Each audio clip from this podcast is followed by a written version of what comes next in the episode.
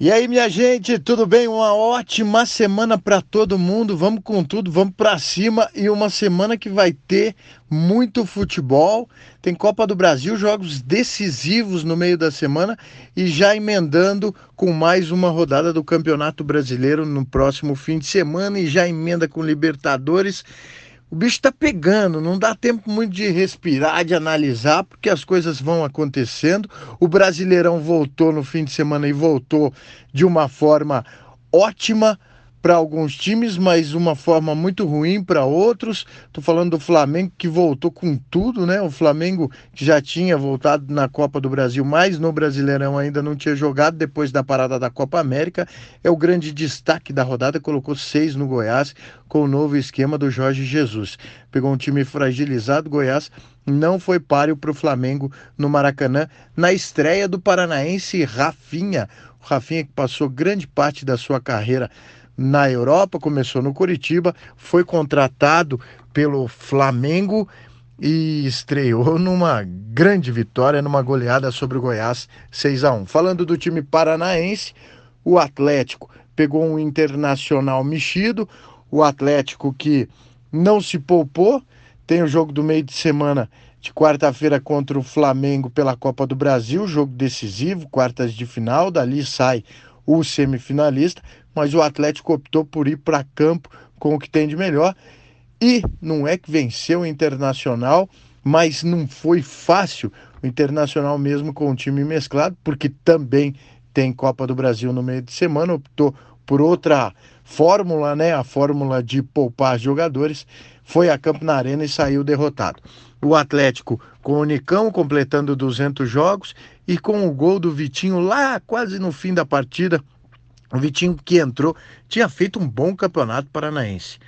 Vamos lembrar isso. São daqueles jogadores que o campeonato paranaense apresentou e que esses jogadores acabaram sendo utilizados aí para reforçar o time principal. O Vitinho entrou já no fim da partida, também quase no fim, no lugar do Marcelo Cirino, e fez o gol da vitória do Atlético. Boa vitória. E importante, porque o Furacão, por mais que esteja se dividindo com outras é, competições, entre várias competições, é importante não perder muito o foco do brasileiro. É importante principalmente fazer as vitórias dentro da arena.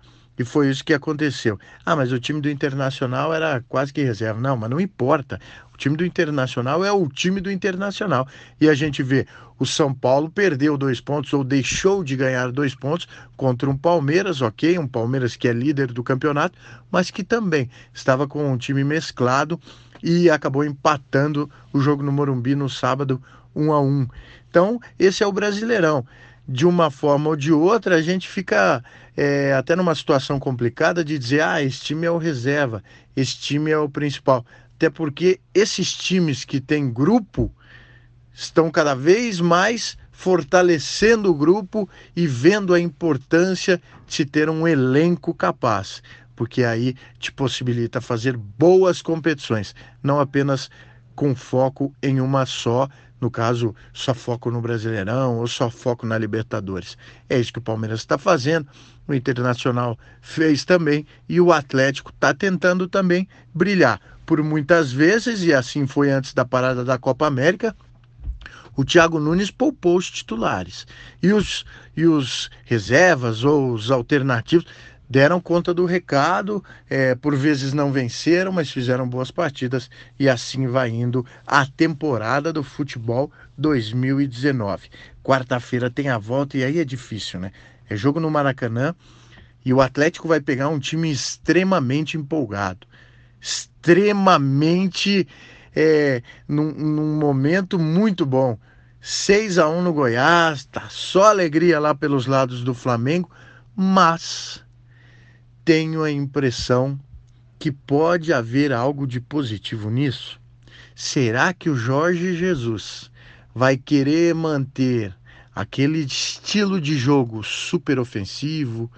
É, o Atlético não é o Goiás, com todo respeito ao Goiás, mas o Atlético dos últimos anos e o Atlético de 2019 não é o Goiás. Thiago Nunes é um grande treinador sabe o que vai encontrar pela frente. De repente, essa postura empolgada e ofensiva do Flamengo pode ser um ponto positivo para o Atlético, que precisa de uma vitória para ir à semifinal. Se der empate, qualquer que seja o empate, decisão por pênaltis. Vai ser, com certeza, um jogão no Maracanã. Primeiro, o Furacão tem que suportar a pressão. Creio que é um time já tarimbado, tem algumas peças jovens, mas é um time que conseguirá suportar a pressão. Isso é, é, é básico, tem que acontecer. E depois jogar, esfriar o torcedor na arquibancada e, se possível, conseguir ali num contra-ataque, num espaço que encontrar, fazer o gol e deixar o Flamengo correndo atrás.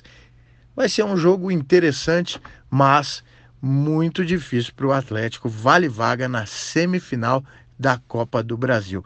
Vamos ficar atento a essa partida. Falando de Série B, foi um fim de semana com uma bela vitória do Paraná, que venceu o líder Bragantino. Terceira vitória consecutiva do tricolor na Série B. Convenhamos, primeiro tempo só deu Bragantino. O Bragantino fez um e poderia ter feito vários outros gols. Perdeu muito gol e depois o Paraná se recupera, vira a partida, terceira vitória consecutiva, já está ali, já subiu na tabela de classificação, está em oitavo, mas com a mesma pontuação do Londrina, que está em quinto. Então, o Paraná me parece que deu uma boa acertada e a parada da Copa América não, não baixou o ritmo. Isso é muito legal, muito importante. Vamos ver como é que vai ser o restante da temporada para o Paraná mas é disso que precisava, uma sequência de vitória para dar aquela motivação extra e para o torcedor voltar ao estádio, para o torcedor voltar a acreditar, e é o que está acontecendo.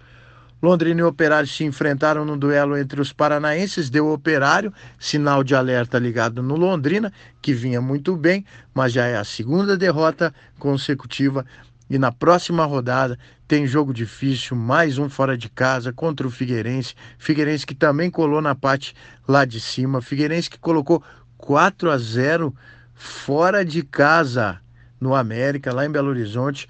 Tudo bem, o América não está muito bem no campeonato, aliás, está muito mal, mas o Figueirense foi lá e colocou quatro e agora vai jogar todo empolgado com o apoio do torcedor. Jogo muito difícil para o Tubarão. O alemão vai ter que se reestruturar ali, reformar esse time do Londrina para voltar a ter bons resultados. Porque se perder a terceira consecutiva, vem pressão e aí o torcedor passa a ficar desconfiado, desacreditado, passa a não comparecer no café e aí a situação fica ruim. Já para o lado do operário, era fundamental uma vitória para sair da zona do rebaixamento. Operário jogou em casa com o apoio do torcedor, venceu bem 2 a 0 e agora vai ter mais uma partida em casa contra o CRB, mais um jogo interessante para se fazer três pontos e aí abrir um pouquinho ali, dar uma boa respirada em relação à zona do rebaixamento.